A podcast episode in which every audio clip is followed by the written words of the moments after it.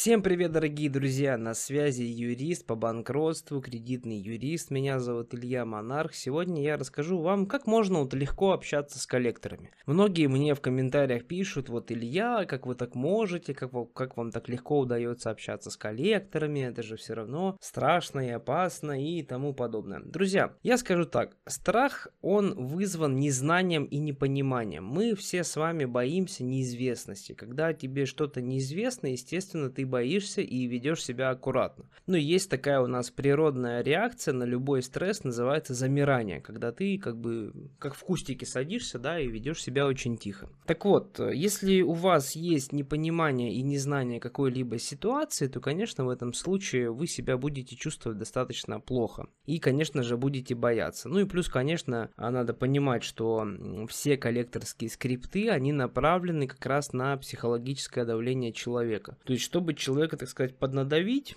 ну и, соответственно, чтобы вы понесли им последние деньги. Так вот, чтобы, в общем, никого не бояться и чувствовать себя абсолютно уверенно, вам лишь нужно просто разобраться в ситуации. Каким образом нужно в ситуации разбираться? Ну, в первую очередь нужно разобраться с э, законодательной точки зрения.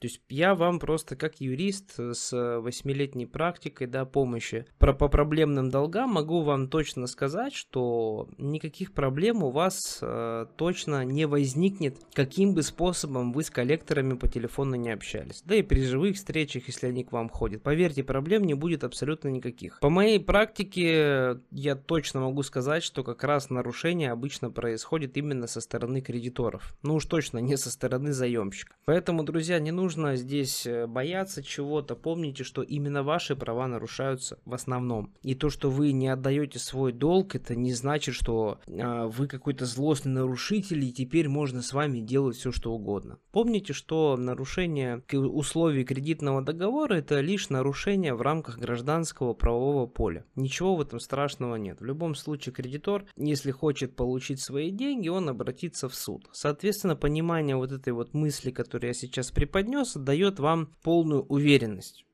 И дальше я уже рекомендую просто общаться легко, непринужденно, если у вас есть потребность просто повеселиться, как я люблю говорить, просто на кого-то покричать, или просто вам скучно, хочется вот с кем-то, знаете, иногда так повеселиться, потроллить кого-то, подтрулить. Вот как раз коллектор здесь э, к вашим услугам. И поверьте, ничего вам не будет 100%, как бы вы с ними не общались. Помните, что звонки не несут под собой никакой юридической силы, вот поэтому общаться вы можете абсолютно в любом формате, в каком только вам выгодно, удобно и комфортно. Поэтому, друзья, пользуйтесь э, этими знаниями, просто доверьтесь моему опыту, посмотрите на мои YouTube каналы, каким образом я общаюсь с коллекторами, сколько лет я это делаю. Поверьте, если бы были какие-то за это проблемы, они бы у меня уже были, но проблем абсолютно нет никаких, потому что ничего за это быть не может.